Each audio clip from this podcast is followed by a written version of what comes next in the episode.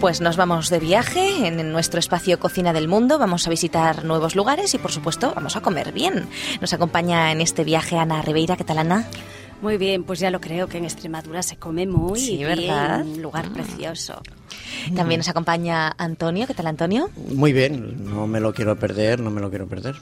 Sí, porque unas veces nos vamos fuera, ¿verdad? Nos vamos a ver otros lugares eh, del mundo, pero en este caso nos vamos a quedar aquí en España porque tenemos pues culturas muy concretas, con gastronomías muy concretas también, como por ejemplo, pues eso, Extremadura, que es donde nos vamos hoy en el programa. Con música muy concreta también. Fíjate, Una música más es eso. bonita. Una extremeña, una jota extremeña.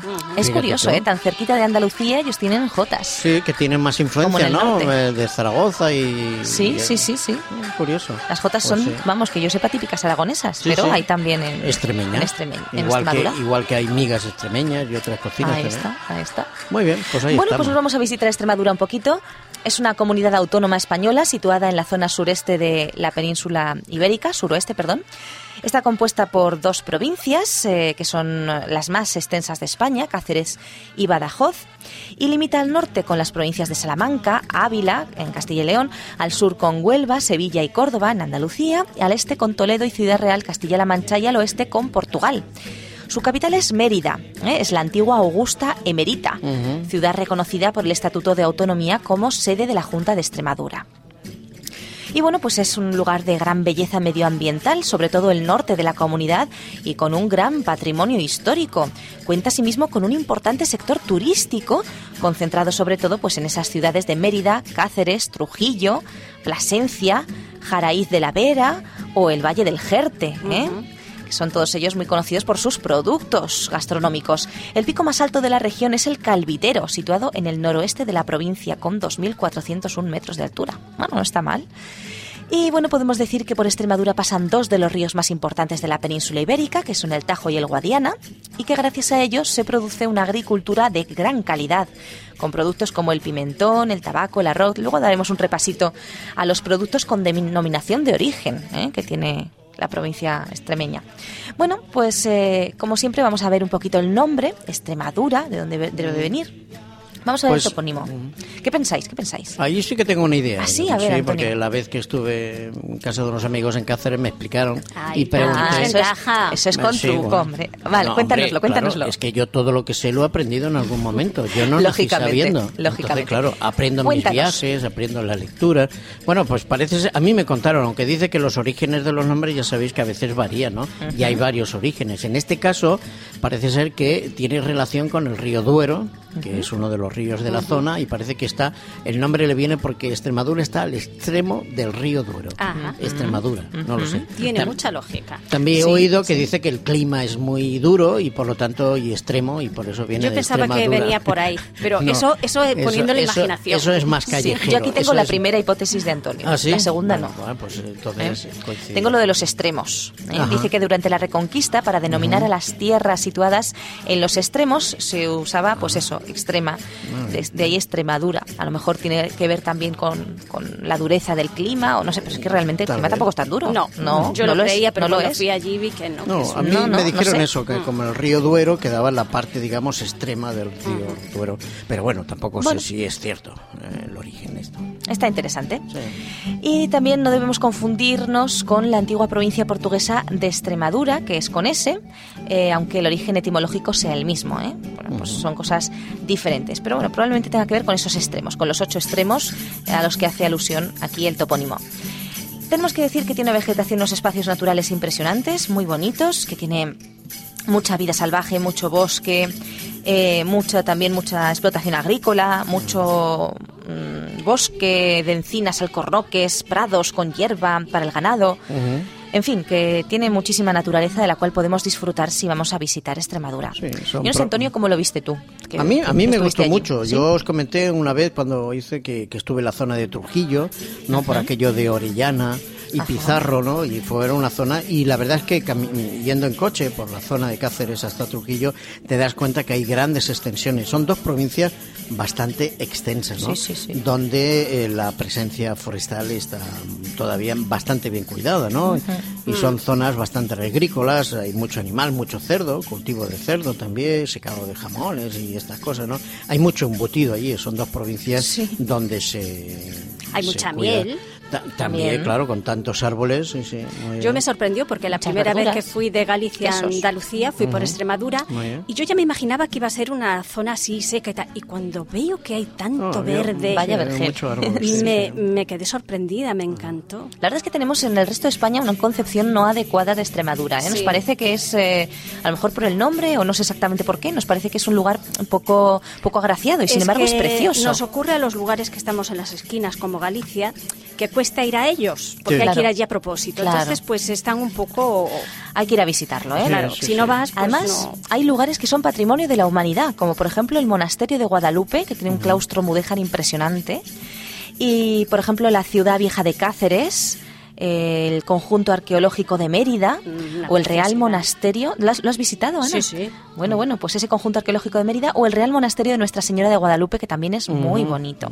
Y hay algunas, algunos lugares que están preparando su candidatura, como la ciudad amurallada de Plasencia, la ciudad de Trujillo, el puente de la Alcántara, las edificaciones avaluartadas, avaluartadas, sí, de la raya entre Extremadura y Portugal, la Vía de la Plata, la ruta del emperador Carlos I de España. Y hay un lugar que incluso eh, tiene el título de Patrimonio Europeo, que es el monasterio de Yuste. Ah, sí, sí. De ahí salieron grandes conquistadores también. ¿eh? Así es. Eh, Hay que reconocer que Extremadura ahora no era lo que antes era. Yo que sé, a principio de siglo, y eso lo vemos en algunas películas de Buñuel, Extremadura era una zona olvidada. ¿no? Así es. Como Claro. por ejemplo otra zona olvidada en España, pues era Teruel, ¿no? Teruel Esta existe. provincia, que exactamente, que han sido zonas que por, no sé, cuestiones geográficas o políticas o falta de interés, pues han sido mm, zonas un poco abandonadas, ¿no? Políticamente y por lo tanto económicamente.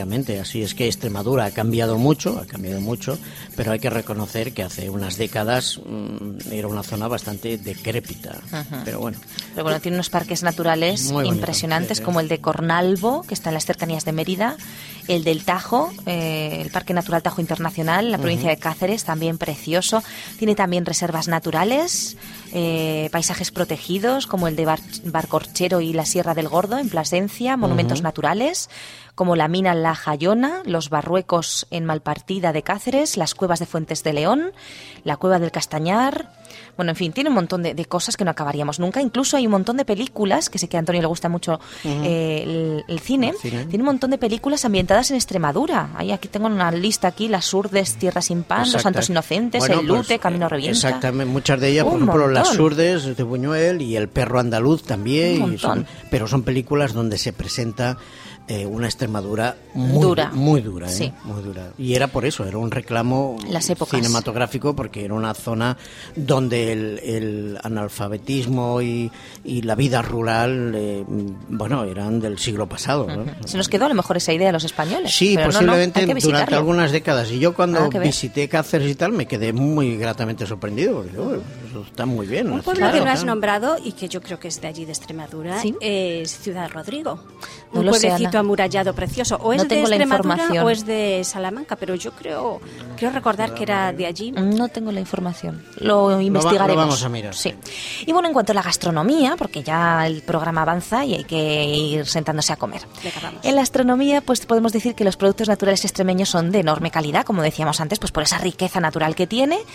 Pues disfruta de una riqueza natural y agrícola extraordinaria, con terrenos de regadíos, con ricas hortalizas, verduras, árboles frutales, olivos, campos de trigo, pastoreo extensivo, en fin, tiene de todo. Como decía Antonio, pues hay una charcutería extremeña pues muy importante, sobre todo pues de, de cerdo, que no es muy saludable, por lo menos nosotros consideramos que no es muy saludable, ¿no? Y los médicos, una de las cosas primeras que te quitan cuando estás enfermo es eso, ¿no? El cerdo, conejo, eh, mariscos Sí, sí, y demás. Pero, bueno, pero hay que Pero ahí hay que reconocer hay que reconocer para que la gente que coma, Sí. pues hombre, los productos de, calidad. Extremadura es de calidad, porque Así además es. es. que los cerdos que yo los he visto, vaya, no a todos, pero los que he visto los ves en el campo. Como las bellotas, ¿eh? Pastando, decir que no son de esos animales que se crían en granja No, y no, vete a saber tú qué le dan, ¿no? Tienen corderos, Pero- terneras, eh, en fin, que son criados al aire libre. Y tiene por eso muchísima muchísima Sí, importancia sí. pues los productos derivados, ¿no? Como por ejemplo la leche, los quesos, luego hablaremos, pero impresionantes. Mucha bellota, el producto alimenticio. Sí, sí. También tienen pues eh, pescados extremeños, eh, por ejemplo el bacalao, pues eh, viene desde Portugal. Y en cuanto a la fauna fluvial autóctona, pues hay que mencionar las tencas, los lucios, las truchas de los ríos Tajo y Guadiana, que como hemos dicho antes, pues son muy importantes y están allí. También eh, es muy importante allí la cultura vinícola. Eh, y los quesos, los quesos, bueno, tenemos el queso de la Serena, el queso César, perdón, Cásar de Cáceres, el queso La Vega, eh, los ibores, en fin, y hay unos eh, quesos que son que se abren, no sé exactamente cómo se llama, pero se abre por encima y tú metes la cuchara y te Ah, lo comes sí, con sí, la cuchara. ese queso he comido yo. Sí, es un queso muy cremoso. Sí. Bueno, luego que- en la denominación de origen lo vamos No, a ver, no que lo sé. tengo más abajo en la Sí, no, información. es que el nombre no me acuerdo, pero Sí. sí, fue algo de lo que compramos en, en- Sí, sí, en- sí, sí, allí sí. en Trujillo. Lo tengo yo por aquí, la torta del Cásar, Ah. eso Ah. es. Es un queso español, eh, bueno, con de ámbito europeo, una denominación muy extensa. Y ese se cura con es eh, leche cruda de oveja merina y entrefina y se coja con cardo silvestre. ¿Mm? Así que, y pues eso, se abre por, por arriba y se coge y se come con una cuchara, la es torta como del un, recipiente y la tapa la vas poniendo, yo recuerdo, y guardábamos eso en la está- nevera y entonces con una cuchara es como un queso muy cremoso, muy cremoso. eso está de un bueno. Y está buenísimo, sí, sí, es cierto. Y este es uno de los productos que tenemos con denominación de origen, que decíamos antes que haríamos referencia. Pues tienen también el pimentón de la vera, los pimientos, eh, en fin, tienen algunos productos que son de denominación de origen. Y comidas que son eh, emblemáticas allí, como por ejemplo lentejas estofadas, eh, gazpacho extremeño, en fin, hay muchísimos eh, tipos de, de- de platos diferentes y deliciosos. Y nosotros vamos a hacer hoy eh, huevos. Vamos a hacer huevos a la extremeña, que me ha resultado muy curioso. Curioso, Fijaros, necesitamos para cuatro personas 8 huevos, 2 cebollas, 4 pimientos morrones, 50 gramos de harina, un cucharón de aceite de oliva, una cucharada de pimentón dulce, una cucharada de mantequilla, un cucharón de leche, sal y pimienta. Y cuando digo un cucharón, es un cucharón, ¿eh? O sea, amplio. Bueno, la, la receta, si algún amigo oyente la quiere, ya sabe que está en Radio a la Carta. Elaboración de la receta. Pues primero eh, los huevos se hierven, los hacemos duros, los dejamos enfriar, los cascamos, les quitamos la cáscara y los cortamos en rodajas finitas. Eh, los colocamos en una fuente de horno, todo es, mm, bien expandidito, y ponemos los pimientos morrones cortaditos en tiras sobre los huevos. Luego cortamos la cebolla en juliana y la pochamos en una sartén y eh, la ponemos por encima.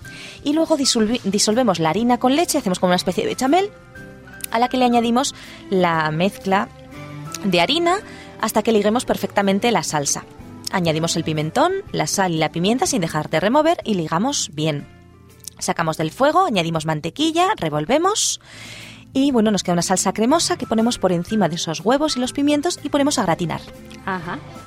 Entonces luego lo metemos al horno un, un ratito, ¿no? Hombre, y eso tiene que estar buenísimo, sí, sí. Exactamente, lo ponemos un poquito a gratinar y se nos queda de un color precioso y luego, bueno, pues es un plato delicioso. ¿eh? Mira lo que extremeña. sencillo. El próximo día viajaremos a otro lugar y haremos otro plato. Espero que nuestros amigos oyentes disfruten de este y nos cuenten, Sí, nos mucho, cuenten. ¿eh? mucho. Qué bonito Extremadura.